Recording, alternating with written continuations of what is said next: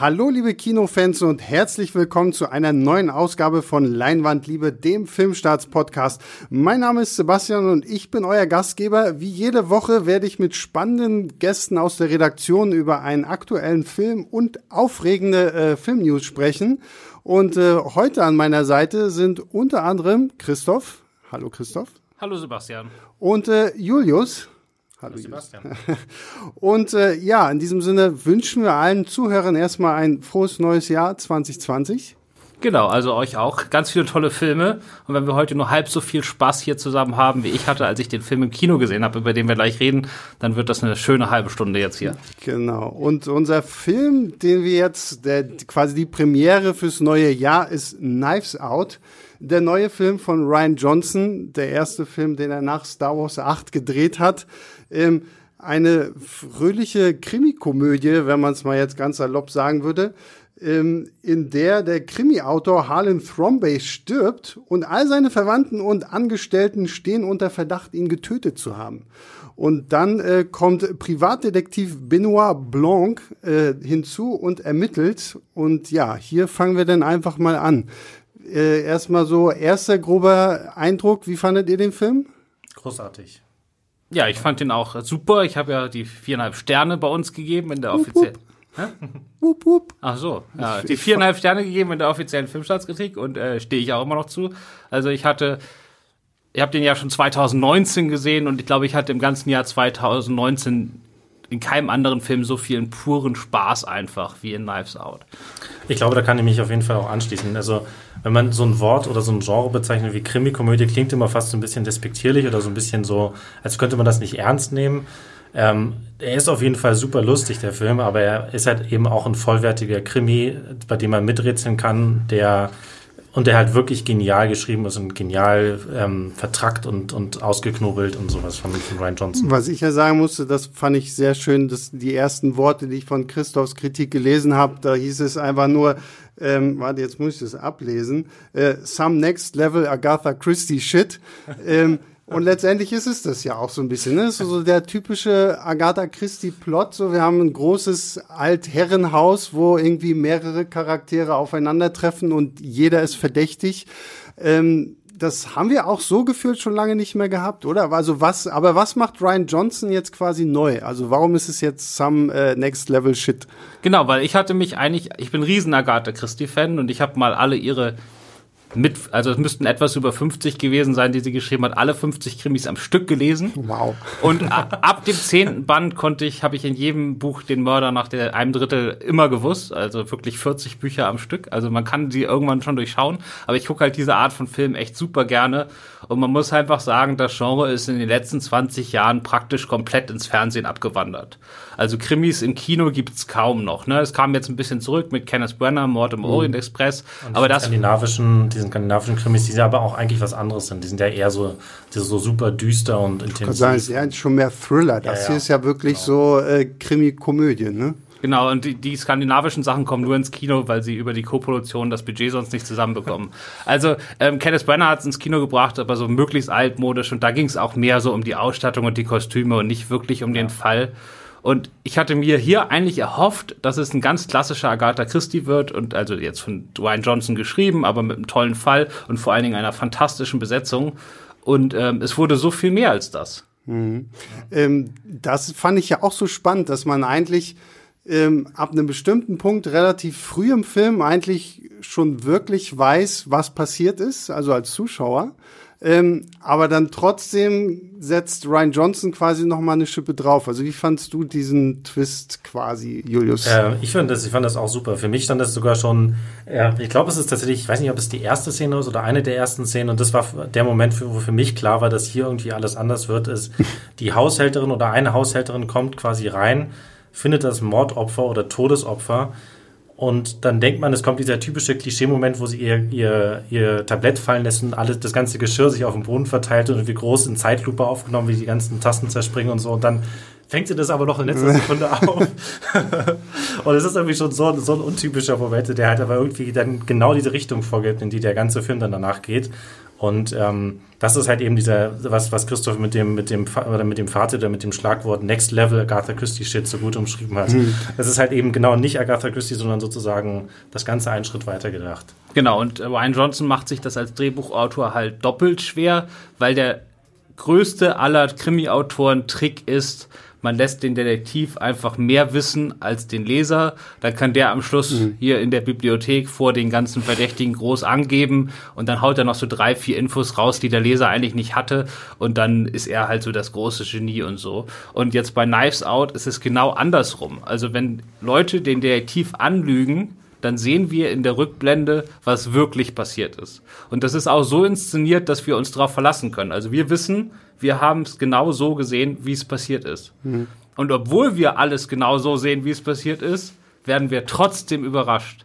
Und das ist halt einfach eine Kunst, die er da oder wo er da Sachen aus dem Hut zaubert. Das ist einfach mhm. echt mhm. unfassbar clever. Was ich aber auch gerade an diesem Anfang so toll fand, dass es halt so wunderbar dazu einlädt, halt selbst äh, Detektiv zu spielen und sich halt so wirklich auch so seine eigene Meinung zu bilden von dem, was halt passiert und äh, wer jetzt vielleicht der Täter sein könnte. Und äh, da würde ich vielleicht mal kurz äh, auf den Cast zu sprechen kommen, weil das ist ja wirklich so gefühlt das Who is Who von, von äh, Hollywood. Also wir haben Daniel Craig, äh, Chris Evans, Anna de Armas, Jamie Lee Curtis, Tony Collette, Don Johnson, Michael Shannon und, und, und, und, und. Ähm, da hatte ich mich letztens äh, mit Lisa, mein, meinem Trainee, unterhalten und die hatte mich so gefragt, ähm, Gott, wird das nicht verwirrend? Sind es nicht zu viele Charaktere? Kommen die überhaupt alle zur Geltung?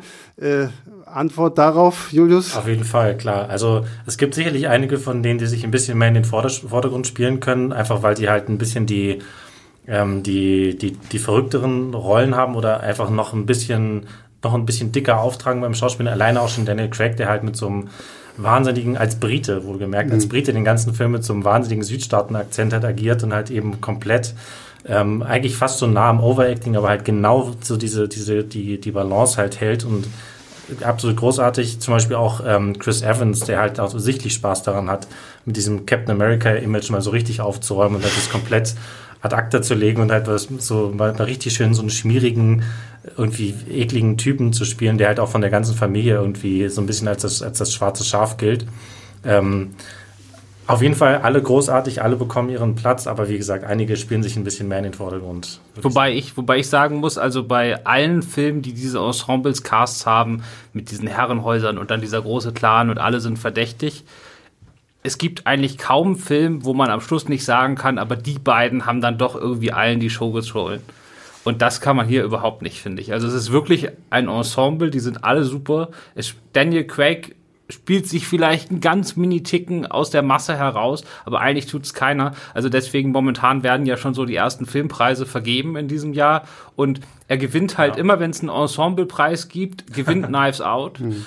Ja, und wenn klar. es keinen Ensemblepreis gibt, dann wird aber auch keiner nominiert, ja. weil sich die Stimmen halt einfach so weit verteilen würden, weil einfach nicht klar ist, wen soll ich denn nehmen aus dieser Masse. Das ist halt wirklich ein Ensemble, und die spielen alle mit. Und es ist auch, wenn man sich den, sich das anguckt, außerhalb von Daniel Craig und man müsste vorher raten, wessen Rolle ist wohl wie groß und so, da wird man ziemlich daneben liegen. Weil es ist halt doch alle, vieles mhm, ist anders, als man es erwarten würde, inklusive ja. der Rollenverteilung anhand der Schauspieler. Ja, ich muss aber auch Julius recht geben. Also Daniel Craig, so, so ein kleiner Scene-Stealer war für mich trotzdem irgendwie, weil ich finde, man hat richtig gemerkt, dass er Bock drauf hatte und dass er wirklich auch Spaß dran hatte, irgendwie äh, mal nicht den Bond zu spielen oder sonst irgendwie was, sondern so ein bisschen überspitzt diesen äh, popligen äh, Detektiv da, der irgendwie all, auch so ein bisschen hochnäsig rüberkommt manchmal, aber trotzdem sehr charmant äh, wirkte. Und ja, die anderen Charaktere fand ich auch toll. Also es ist selbst so kleinere Sachen. Es gibt ja diesen einen Cop,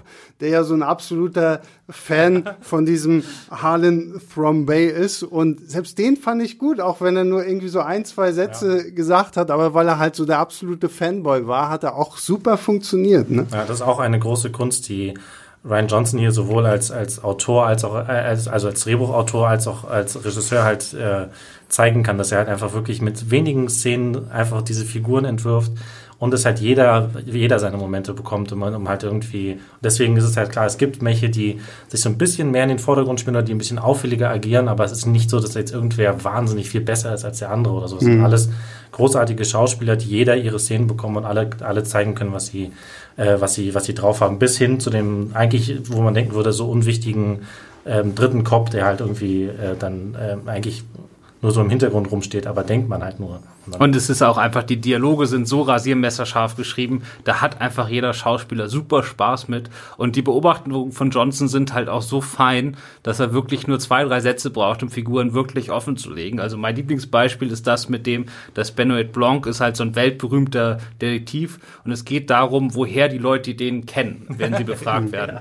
Und die eine Figur kennt ihn halt aus einem großen Porträt im New Yorker, also so ein intellektuellen Magazin aus den USA. Und die andere Figur kennt ihn aus einem Tweet über den New Yorker Artikel. Und damit ist über diese beiden Figuren die eine Geschäftsfrau mhm. ein bisschen weltmännisch, die andere mehr so eine so eine Lifestyle-Guru-Frau, die da ein bisschen online unterwegs ist, da ist schon so viel über diese beiden Figuren gesagt, nur durch diese winzige Unterscheidung, dass die eine den Artikel und die andere nur den Tweet gelesen hat. Ja. Das ist halt einfach brillant. Jetzt reden wir immer über Ryan Johnson und irgendwie habe ich ja so das Gefühl, wenn man über Ryan Johnson redet, kommt man an Star Wars 8 nicht vorbei. nee, ähm, wie, wie würdet ihr denn jemandem, der Star Wars 8 jetzt halt wirklich hasst? So gibt's ja leider Gottes äh, genügend Leute da draußen. Ähm, wie würdet ihr jemanden diesen Film schmackhaft machen?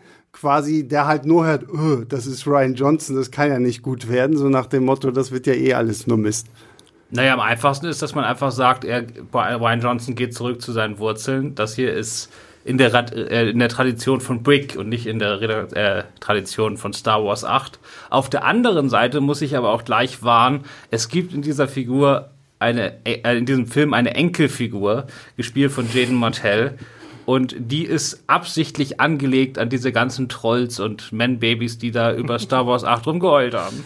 Und ich sag mal so, diese Figur kommt in diesem Film absolut nicht gut weg. Mhm. Also wer, wer ja, sich ja. in dem Moment angesprochen fühlt, weil er einer von diesen äh, Meckerleuten war bei Star Wars 8, mhm. könnte dann auch ein bisschen beleidigt sein, würde ich mal sagen. Genauso wie alle, die halt die Star Wars 8 doof fanden, weil es halt starke oder viele prominente Frauenfiguren in diesem Film gibt, die werden auch mit Knives Out wahrscheinlich nicht glücklich. Aber wir wollten eigentlich auf das genaue Gegenteil hinaus.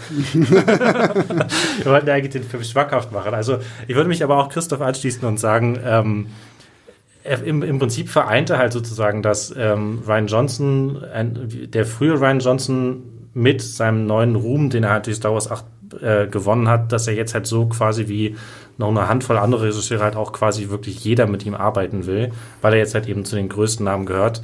Ähm, und dann halt eben so ein Superstar-Ensemble zusammentrommeln kann, wie halt sonst vielleicht nur Steven Spielberg oder Christopher Nolan oder ähm, Quentin Tarantino oder so, die mhm. halt eben auch einfach so diesen Status haben. Also, und ich meine, ich glaube, wir haben auch schon genügend, äh, genügend positive Worte über den Film äh, jetzt schon verloren. Also ich glaube, es wird auch schwer, irgendwie negative Worte über diesen Film zu verlieren, oder? Also ich war selbst auch schwerst begeistert. Also von daher äh, würde ich vielleicht einfach nochmal sagen, da wir den Kritikenschreiber hier haben. Christoph, du hast viereinhalb Sterne äh, verliehen für diesen Film, vollkommen zu Recht, wie ich finde. Ähm, geh doch vielleicht einfach nur nochmal kurz so auf deine Stichpunkte ein, was für dich jetzt halt wirklich dazu geführt hat, dass dieser Film so gut bewertet wird. Also ganz klar, einfach dieses brillant geschriebene Agatha Christie-Ding mit der Besetzung wären vier Sterne gewesen. Gute vier Sterne, man hätte eine super Zeit im Kino gehabt. Aber der Film ist halt, ich will jetzt, ich verrate jetzt keinen Plot-Twist, aber nach 45 Minuten, und zwar, das ist relativ früh im Film, nach 45 Minuten, das ist noch lange nicht die Hälfte, ändert sich auf einmal komplett das Genre. Und auf einmal wird aus diesem super unterhaltsamen Krimikomödie so eine richtig, richtig bitterböse Gesellschaftsabrechnung, in der Linke wie Rechte ihr Fett wegbekommen. Und da wird wirklich jeder Blatt gemacht und das auf super unterhaltsame Weise. Also mich erinnert das viel mehr dann an Yongbong Host äh, Parasite, der dieses Jahr auch zu den Filmen des Jahres gezählt, bevor er dann wieder am Schluss zurückkommt zu diesem Bibliothekenszene und jetzt wird mhm. alles aufgelöst. Und durch diesen Mittelteil, den ich so unfassbar bissig finde, bin ich auf jeden Fall bei viereinhalb und ich war sogar nah daran, die volle Punktzahl zu. Ich wollte gerade fragen, was hätte denn gefehlt, um diesen letzten halben Stern irgendwie noch äh, draufzusetzen? Ja, diesen letzten halben Stern kann man, finde ich, immer nicht so richtig erklären. Das ist einfach, man kommt aus dem Kino und dann Gefühl, will man das ja. geben oder nicht. Ja. Und es war wirklich auf der Grenze. Es war wirklich auf der Grenze. Aber mir ist tatsächlich auch so ein bisschen so ähnlich. Ich habe auch zwischen vier, also jetzt für mich persönlich, zwischen vier und viereinhalb Sternen geschwankt und bin dann auch bei, würde auch viereinhalb Sterne dann schlussendlich geben, weil es halt einfach irgendwie noch auch noch diesen, diesen Tick irgendwie so was Besonderes hat. Auch bei der Inszenierung tatsächlich. Es gibt so einige, auch so einige Kamera, ein, einige Einstellungen, einige Kamerafahrten. Ich erinnere mich an eine Szene ziemlich am Schluss, wo wir diesen, diesen Stuhl, den, wie hast du den in der Kritik beschrieben? Irgendwie Game of Thrones. Game of Thrones Stuhl, ja, aus, ja, aus genau. diesen Messern zusammengesetzte Stuhl, der, ähm, wo irgendwie die Kamera so, so, eine, so eine wahnsinnige, irre Kamerafahrt an diesem, an diesem Messerstuhl entlang ähm, gibt und sowas und so viele solcher Momente. Und halt einfach wirklich dieses Drehbuch, was wirklich, wo jeder einzelne Moment ähm, nochmal noch mal wichtig wird später. Es gibt nichts, keine verschenkte Zeile, keine verschenkte, keine verschenkte Szene.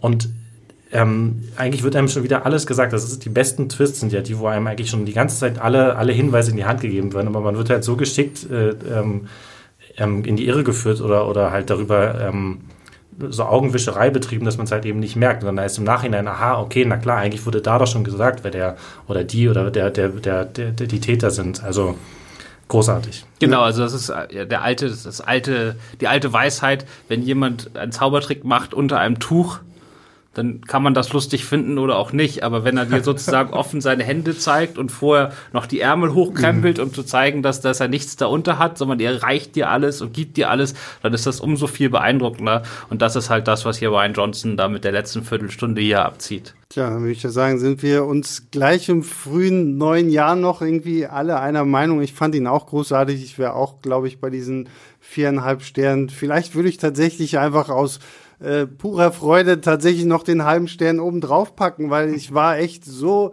auch so erstaunt, wie gut dieser Film war. Und er, er ist so, ein- so, so ein Oldschool-Krimispiel, aber fühlt sich, wie Christoph schon meinte, halt so modern an, weil er halt auch sehr viele aktuelle Themen irgendwie anspricht. Der Cast ist super drauf und äh, ja, deswegen kann ich mich äh, meinen Gästen hier heute nur anschließen. Äh, guckt euch Knives Out an, auch wenn ihr vielleicht ein bisschen Star Wars 8 gestört seid. Ryan Johnson ist wieder äh, top dabei. Vielleicht war Star Wars 8 auch echt nur nicht so sein Ding, weil er halt zu viel von außen noch mit aufnehmen musste und äh, da irgendwie eine andere Fanbase betreuen musste, als er das bisher gemacht hat. Ja, es ist halt auch einfach, man kann es auch schwer vergleichen, weil Star Wars 8 ist Eben. halt einfach, Ist halt ein Franchise. Ja. Ne? Ist halt ein großer Name und Knives Out ist halt was Eigenes, mal wieder was Originelles. Ja, und ich meine, was Eigenes hat er ja bei Star Wars 8 auch schon gemacht. Das ist ja gerade das Problem gewesen, warum viele Leute diesen Film halt eben Ja. so sehr, so sehr hassen, weil er halt eben bei halt Ryan Johnson wirklich seine eigenen, seine eigenen Ideen und seine eigenen Pläne umsetzen konnte. Ähm,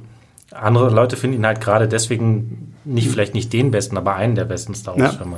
Und ähm, es ist ja nicht so, dass, das, dass die ganze Menschheit Star Wars 8 hassen würde. Aber schon viele. Auch wenn man manchmal den Eindruck haben kann. Ja, genau. Ähm, ja, in diesem Sinne, das war Knives Out. Geht ihn euch unbedingt im Kino anschauen. Und, und zwar noch als kleiner Tipp, oh, jetzt kommt's. Am besten sogar mehrfach, weil das ist auch noch einer dieser Filme, wo man die Hälfte erst beim zweiten Mal entdeckt. Ist euch zum Beispiel aufgefallen, dass eine, also es werden ja diese ganzen Figuren entlarvt mit ihrer linken und rechten Weltsicht und dann geht es darum, wie sie mit der, geht sehr oft darum, wie sie mit der Haushälterin umgehen. Und manche behandeln die ganz nett, so ausgestellt, aber das sind so, so links gutmenschlich und dann so rechts, die machen dann doofe Sprüche und so. Aber alle sagen anderes Land, wo die herkommen. ja, ja, ja, das ist. Und das hab, ist mir nicht aufgefallen. Das habe ich hinterher gelesen. Und lauter solche kleinen Momente sind halt fantastisch. Hm. Und äh, die richtige Antwort ist, sie ist in den USA geboren. genau.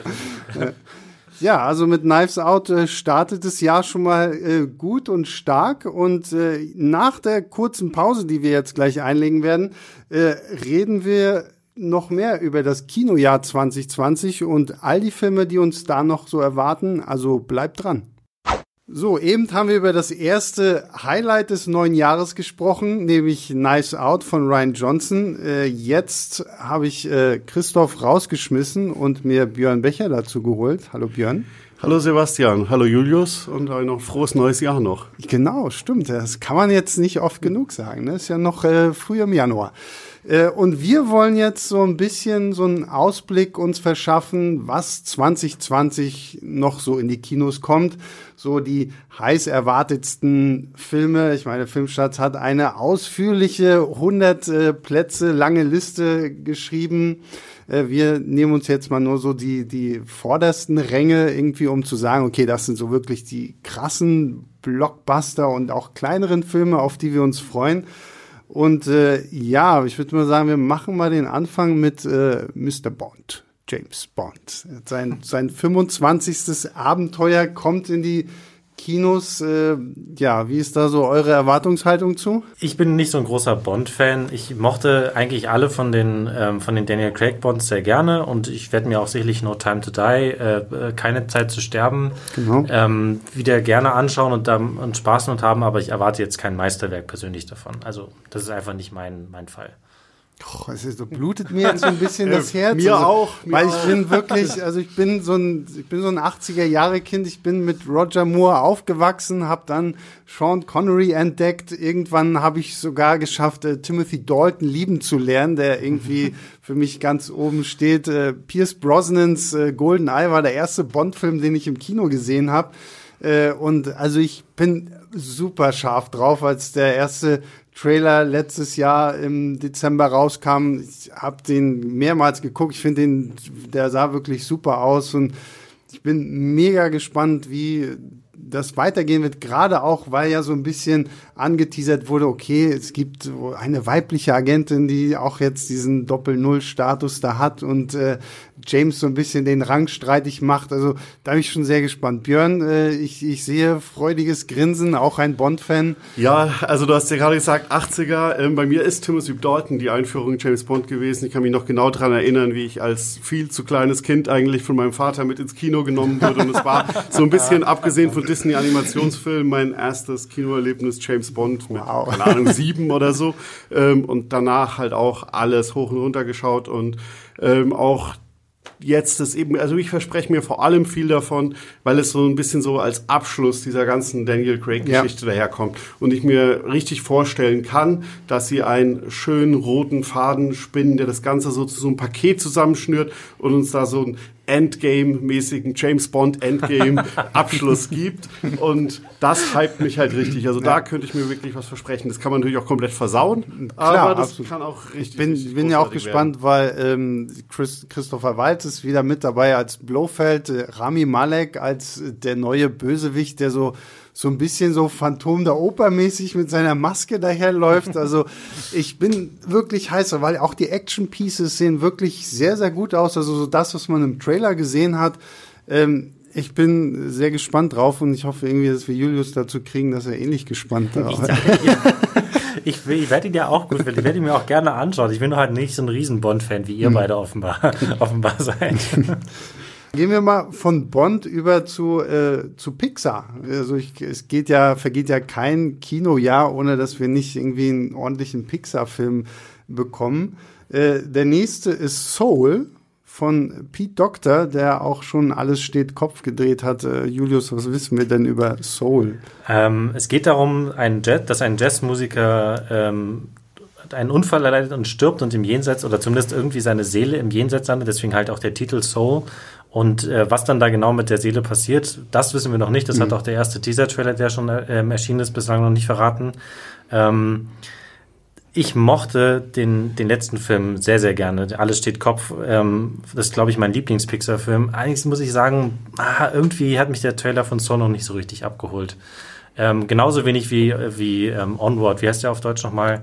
Keine ähm, halben keine, Sachen. Genau, der, Untertitel, keine halben Sachen, genau. Ähm, irgendwie, ich, ich habe ich hab den, das, dumpf, das dumpfe Gefühl, dass das Pixar-Jahr 2020 nicht das beste Pixar-Jahr sein wird. Ja, Für mich werde, persönlich. Ich werde, ich, so habe ich damals gedacht, als Coco ins Kino kam und habe mich irgendwie äh, auch lange dagegen gewehrt. So und dann habe ich ihn jetzt tatsächlich erst vor kurzem auf Netflix geschaut und war hellauf begeistert. Und ich kann mir vorstellen, dass Pete Doctor gerade dadurch, dass er halt mit alles steht Kopf so dieses diese Emotionen eingefangen hat und so, dass er das auch, dass sie da wirklich wieder so einen Pixar-Kniff hinkriegen, dass das auch super mit den Seelen funktioniert. Zumal ist ja auch ein, finde ich, schwierigeres Thema noch eigentlich als das mit den Emotionen, weil er halt hier jetzt auch tatsächlich im Kinderfilm über Tod sprechen muss und so, was passiert mit uns, wenn wir sterben? Also, der wird wahrscheinlich bei einigen Familien auch für lange Diskussionen am Abendbrottisch sorgen, so, Mama, Mama, was ist das alles?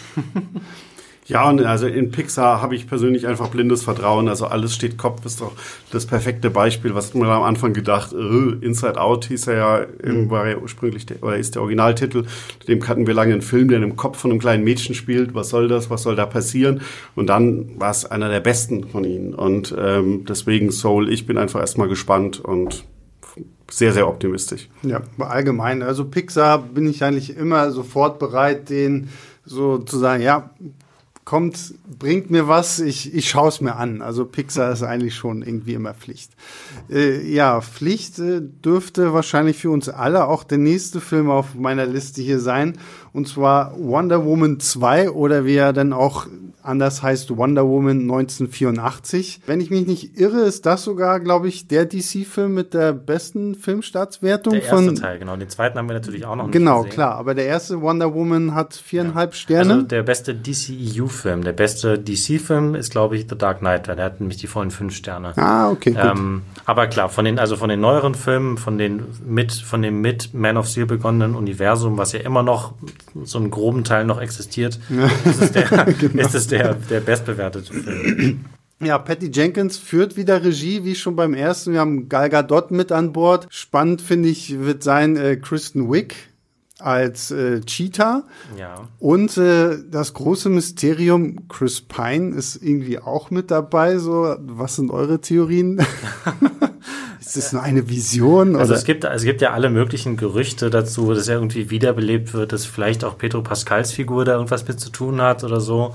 Äh, ich meine, es wurde relativ eindeutig gesagt, wobei natürlich auch das alles, das zeigt vor allem Kevin Feige bei Marvel, das kann natürlich bei DC auch genauso zutreffen, dass halt einfach mit allen Tricks gearbeitet wird, um die Leute so lange wie möglich mhm. in die Irre zu führen.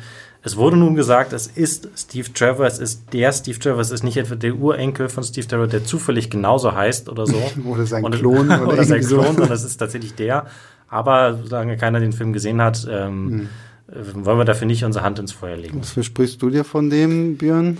Ähm, ich bin mal sehr gespannt. Ich konnte mich dem ganz großen Wonder Woman-Hype beim ersten Teil nicht so anschließen. Ich fand ihn gut, ähm, fand ihn nett gemacht, aber ich fand ihn jetzt nicht so herausragend am Ende. Gerade die ganze Action fand ich ja schon sehr ermüdend.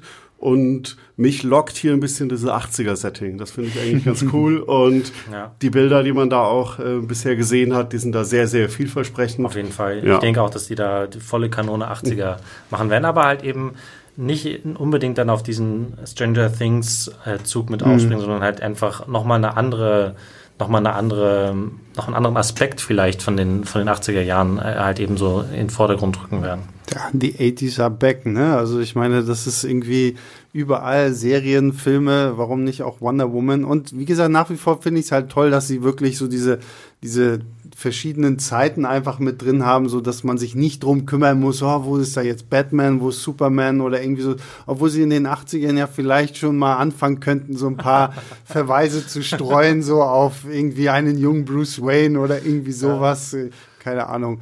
Ähm, ja, von Wonder Woman gehen wir über zu ähm, dem einzigen deutschen Film, den wir hier irgendwie heute auf unserer Liste haben. Und zwar äh, Undine von Christian Petzold. Äh, Björn, was können wir denn davon uns erhoffen? Ist die nächste quasi weibliche Sagenfigur, also passt ganz gut zu Wonder Woman. ähm, da habe ich, sage, gebe ich zu, sehr stark dafür votiert, dass der relativ weit vorne in unserer Liste ist, weil ich von Christian Petzold bisher alles großartig fand und zum Glück auch nicht der Einzige bin in der Redaktion. Die haben auch, glaube ich, bei uns alle ähm, Wertungen jenseits der vier Sterne, viereinhalb Sterne. Ähm, und hier ist jetzt sehr spannend, weil Undine ist eine bekannte ähm, Sagengeschichte um eine Frau aus dem Wasser, die mhm. halt ähm, Rache üben will an ihrem ähm, Mann, von dem sie enttäuscht und verraten wurde. Und der überträgt diese Sage in die Gegenwart. Und da bin ich ähm, sehr, sehr gespannt, weil es noch schwierig vorzustellen ist, wie groß ist da der Fantasy-Einschlag, ja. ähm, wie stark wird es dann doch wieder ein geerdetes Drama. Und da bin ich unglaublich gespannt drauf, weil wir bisher noch sehr, sehr wenig auch drüber wissen.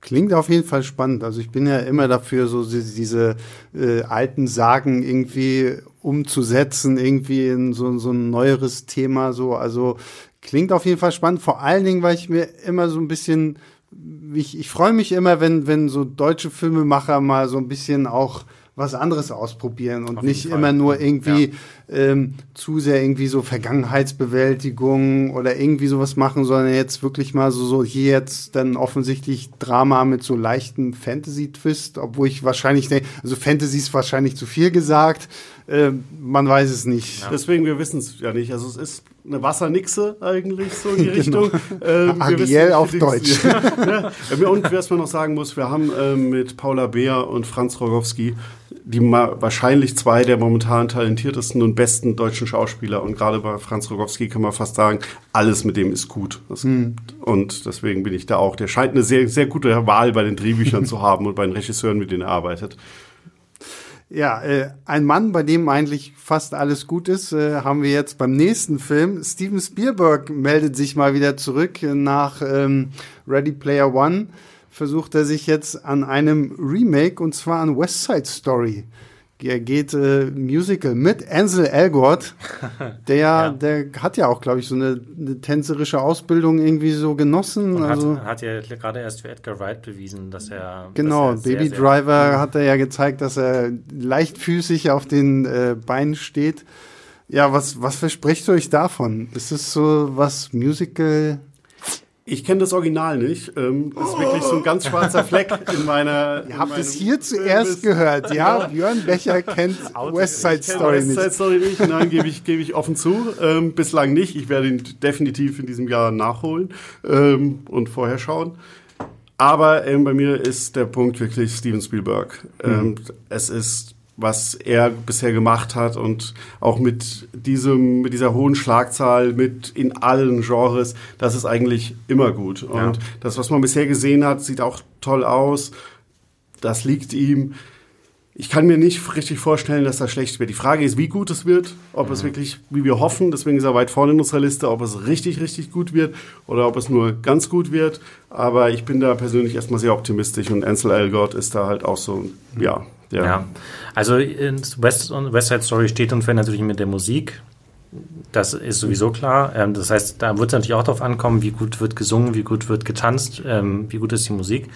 Und auf der anderen Seite ist es für mich auf jeden Fall auch wieder ein Schritt in die richtige Richtung für Spielberg, weil ich von den letzten Spielbergs jetzt nicht so angetan war. Also ich fand nicht, dass er sich mit dem ähm, The Big Friendly Giant und, und ähm, Ready Player One wirklich einen Gefallen getan hat, weil mhm. ich nicht so richtig, ihn da nicht so richtig, äh, ich möchte lieber wieder so einen klassischen Spielberg-Stoff irgendwie und so halt irgendwie sowas, wo er, wo auch viele, vielleicht mehr, weniger, weniger Effekte, mehr Schauspiel, mehr, mhm. wobei jetzt natürlich ein Musical nicht unbedingt ein klassischer Spielberg-Stoff ist, aber es ging mir sozusagen darum, halt wieder so ein bisschen ähm, weg von diesem fantastischen und, und, und äh, ähm, den großen Effekt Shows äh, zu kommen. Aber das finde ich an Spielberg eigentlich so toll. Björn hat es ja vorhin schon erwähnt, dass er halt wirklich von Genre zu Genre springen kann und irgendwie trotzdem immer was äh, Gutes eigentlich daraus macht, so wo du dir denkst, so, wow, das hast du noch gar nicht gemacht, so und jetzt machst du irgendwie sowas. Also da bin ich auf jeden Fall sehr, sehr gespannt, weil ich eben Björn auch das Original liebe. äh, und ich bin jetzt persönlich selber gar nicht so der große Musical-Fan, muss ich tatsächlich gestehen. Aber so äh, West Side Story war so eines der wenigen Musicals, was ich von Anfang an immer gerne gesehen habe. Und deswegen bin ich da auch sehr gespannt, wie er das umsetzen wird, wo quasi so sein neuer Kniff sein wird, mit dem er da irgendwie ansetzen wird.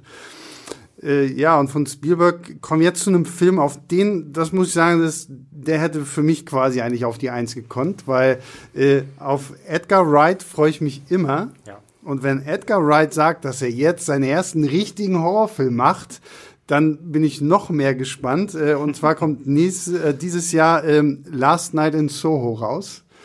Äh, irgendwie wissen wir eigentlich noch gar nichts, ne? Ja, also ich hätte den Film persönlich auch weiter nach vorne noch gepackt. Also das gut. ist auch so mein, vielleicht sogar ja, einer der Top 3 für mich von, von der Vorschau. Ähm, wir wissen noch nicht so viel, außer es wird so richtig wohl in die Oldschool britische Horrorrichtung gehen. Er hat so Ekel von Roman Polanski und wenn die Gondeln Trauer tragen, mhm. ähm, hat er so als Vorbilder genannt. Ähm, das sind beides schon mal keine schlechten Vorbilder. Ja. Und da könnte ich mir sowas richtig Gutes ähm, also da gibt es einfach Bilder bei mir, weil die sind beides Filme, die einfach großartig aussehen. Und das kann Edgar Wright, das hat er bewiesen. Und er hat, arbeitet hier jetzt auch noch mit einer tollen Drehbuchautorin zusammen, die gerade so ein bisschen durchstartet.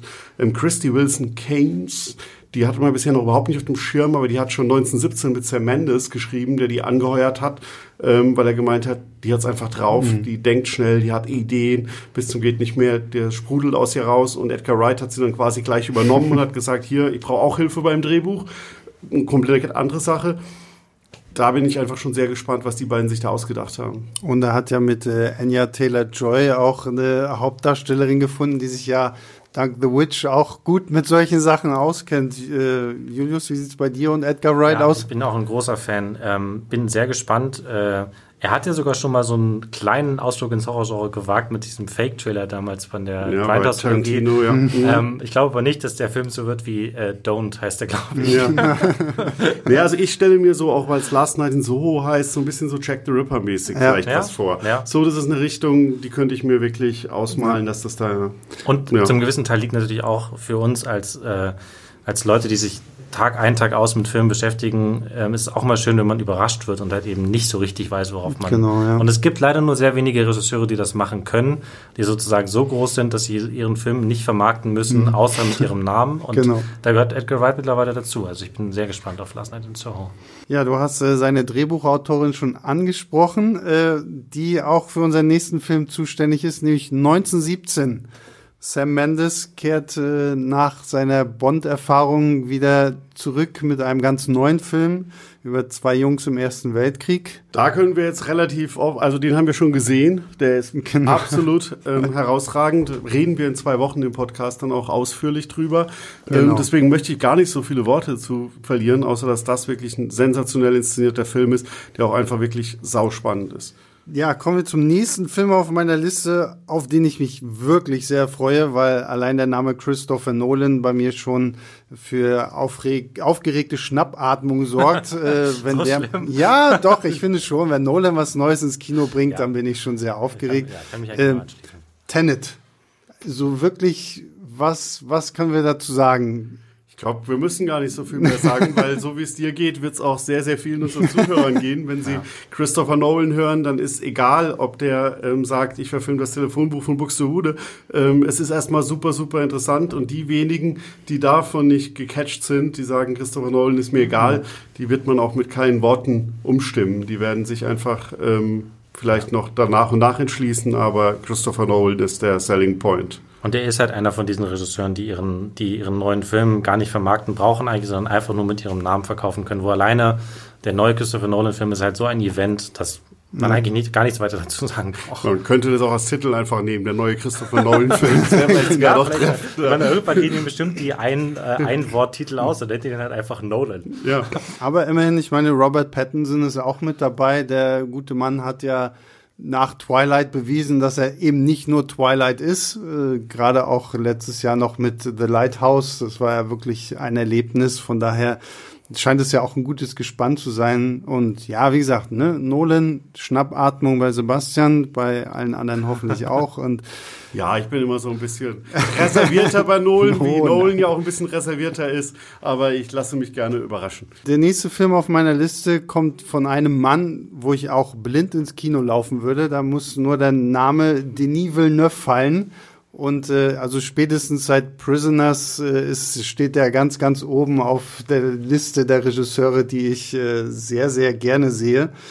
Und der wagt sich jetzt an Science Fiction, aber Science Fiction der ganz anderen Art, als es noch Arrival war, nämlich er verfilmt Frank Herberts Dune, also zumindest den ersten Teil. Und der erste Film ist ja auch nur die erste Hälfte vom ersten Teil.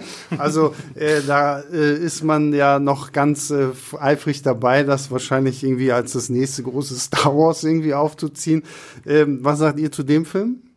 Gekauft. also bei mir ist also Denis Villeneuve ist so mittlerweile aufgestiegen in meine Top 5 der Lieblingsregisseure. Also da könnte ich auf Nolan komplett verzichten. Da ist hm. Denis Villeneuve nochmal drei Stufen höher und zwar schon auch seit ewig. Also ich hatte schon seine alten Sachen in Kanada gesehen und war da, die er in Kanada gemacht hat und war da schon geflasht und seitdem von jedem seiner Filme. Also da ist auch nur die Frage bisher gewesen, ist das sehr gut oder sensationell gut. Ähm, und dann ähm, Tune, also der Stoff ist halt halt einfach natürlich, ähm, der eröffnet sensationelle Möglichkeiten. Der Cast ist ja, großartig Cast ist, bis in die kleinste Nebenrolle ich, wahrscheinlich. Jeder, jeder Schauspieler spielt ja. Ja, ja, ähm, ja, ist echt so. Und klar, es, also wenn das ihr Plan ist, ähm, da so ein Universum wie Star Wars aufzubauen, mit dem wir die nächsten zehn Jahre oder so beschäftigt sind, dann gerne. Das finde ich super also ich interessant. meine, Bücher gibt's ja zuhauf. Ja. Ne? Also Frank Herbert hat ja welche geschrieben, also hat ja genügend geschrieben. Sein Sohn hat es ja dann irgendwie alles weitergeführt, noch mit Prequel-Roman und was weiß ich nicht. Also das könnte wirklich. Ich hoffe, dass Villeneuve zwischendrin aber noch Zeit findet für andere Sachen und das Ja, nicht jetzt stimmt, nur ja. noch macht. Ähm, aber nee, das ist, aber ist natürlich die Gefahr, dass man sich gerade an so einem Universum verhebt. Da gab es Ja. jetzt in der Vergangenheit auch ähm, genug warnende Beispiele, wo die Leute halt gerade schon an Film Nummer zwei, drei und vier gedacht haben, statt sich mal darauf zu konzentrieren, dass der erste gut wird. Bei Villeneuve habe ich diese genau. Angst nicht. Die Angst ist eher, dass die Produzenten das haben und dann vielleicht irgendwie sagen. Aber ich glaube, der hat sich mittlerweile halt auch die Stellung erarbeitet, dass der da macht, Und vor was allem er heißt will. es jetzt Daumen drücken, dass er halt endlich auch mal wieder einen wirklich erfolgreichen Hit. Also Ja. ich meine, seine Filme waren alle Stimmt, großartig. ja. Aber alle keine auch, Hits, ne? Nee, auch, Ja. also auch Blade Runner 2049 war leider kein großer Erfolg. Und das ist wirklich eine, eine Schande.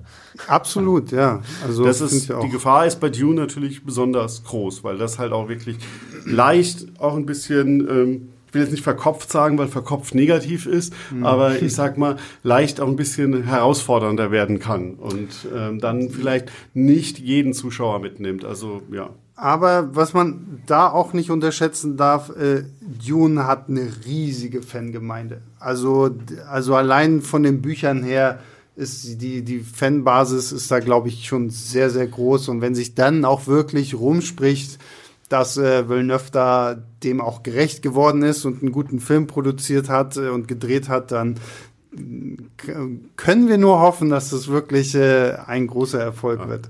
Das wäre fast mal ein eigenes Podcast-Thema, weil Fans andererseits natürlich auch gefährlich sind. Weil Na A, klar, genau, ja. Überschätzt man das oft, ähm, die Größe der Fans. Also wenn ein Film ein Riesenerfolg werden muss, dann musst du halt alle Mhm. ansprechen. Also ein Warcraft hat, hatte zwar mega viel Fans, der der Film Ja. ist natürlich nicht so gut auch gewesen, aber trotzdem, das reicht nicht, um Mhm. den Film dann zum Erfolg zu machen. Das Ja. verkennen ja auch viele Leute bei Computerspielverfilmungen einfach, selbst wenn halt jeder da reingeht, der das Computerspiel spielt. Gut, ähm, dann aber Computerspielverfilmungen sind ja auch nochmal eine ganz ja, andere Story. es ist, aber es ist immer, immer gefährlich, nur auf die Fans. Ja. Also auch ein Harry Potter jetzt zum Beispiel ist ein Riesenerfolg geworden, weil halt die ganzen Leute ins Kino gegangen sind, die die Bücher nicht gelesen haben. Ähm, Herr der Ringe auch ähm, extra so. Und deswegen, äh, Tune muss, wenn es natürlich so ein Blockbuster werden soll, dann muss es die breite Masse ansprechen. Mir ist im Ende für Villeneuve wäre es gut, dass es mal wieder wird. Ja. Mir ist am Ende wichtig, dass es ein richtig guter Film wird und ich habe lieber einen Blade Runner, so wie er jetzt ist und dann ist er halt gefloppt als einen glattgebügelten ähm, Blade Runner, der irgendwie noch zwei Stunden oder eine Stunde kürzer gewesen wäre, damit er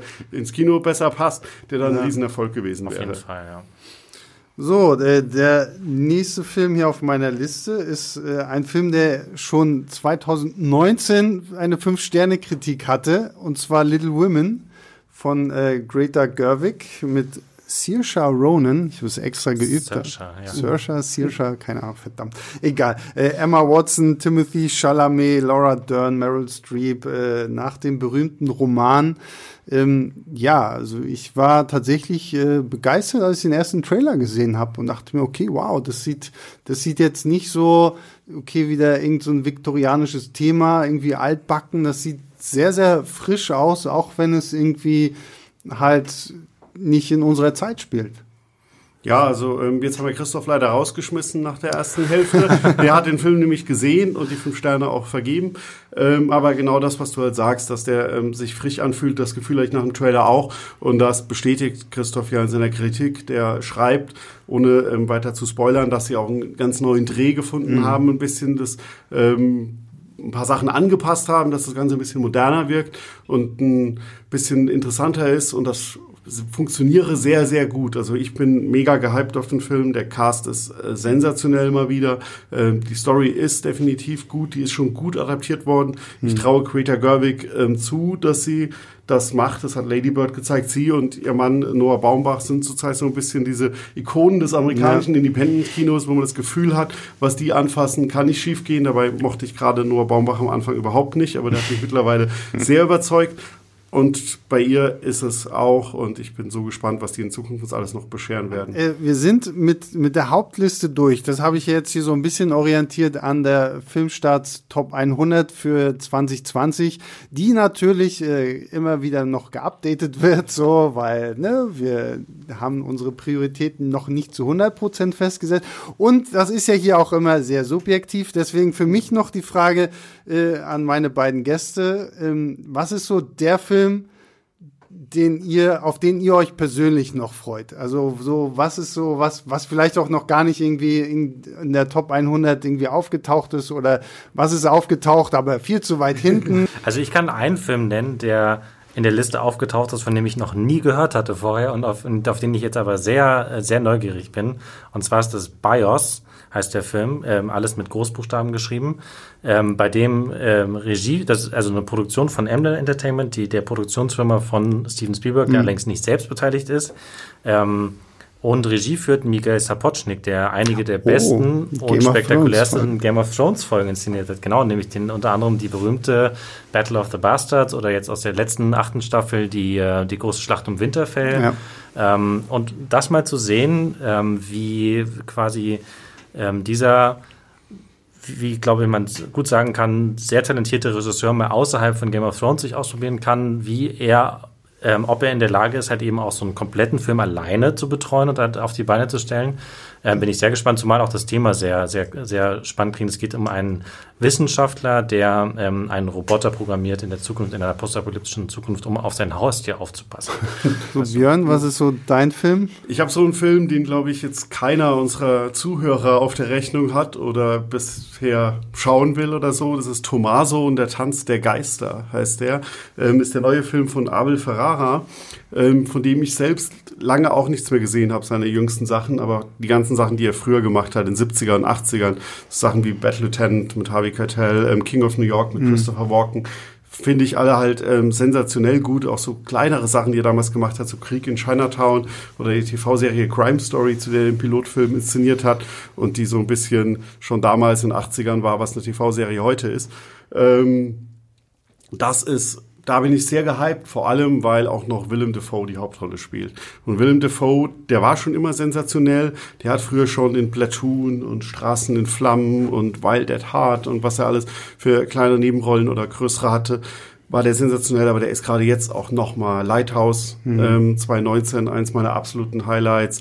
Ähm, Im Vorjahr war Florida Project mein Lieblingsfilm und den sehe ich in alles, in allem gerne. Und ähm, inhaltlich ist das auch wieder eine ganz interessante Sache, weil ähm, ähm, der Foe spielt einen Regisseur, der ähm, eigentlich nur in seiner Wohnung sitzt mit seiner Frau und seinem Kind und ein bisschen drüber zweifelt, dass er eigentlich wieder Kunst machen sollte, aber sich um seine ähm, Frau und sein Kind ein bisschen kümmern sollte, Familienvater jetzt ist und das bisschen komplexer oder interessanter ist, dass die haben den Film in der Wohnung von Abel Ferrara gedreht. Abel Ferraras Frau spielt die Frau und Abel Ferraras Kind spielt das Kind. Also es, es fühlt sich so ein bisschen an, als wäre es halt der Regisseur, der nur gesagt hat, ich selbst kann nicht schauspielern, dafür genau. hole ich mir einen guten, als würde er seinen Alltag filmen. Und da bin ich einfach mal sehr gespannt. Ja, klingt spannend.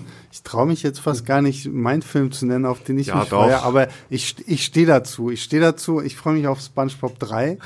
Ganz ehrlich, ich muss, ich finde es auch eine Schande, dass er so weit hinten in dieser Liste steht. Der das wird sich vielleicht bisschen, noch ändern. Der müsste weiter vorne stehen.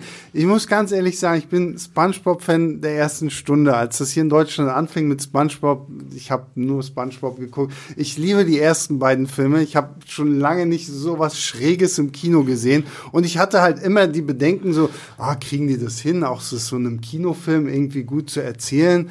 Aber sowohl Teil 1 als auch Teil 2 waren super. Jetzt bringen sie uns Keanu Reeves als sprechenden Busch. Hallo, also allein das muss doch eigentlich schon garantieren, dass er in die Top 20 kommt.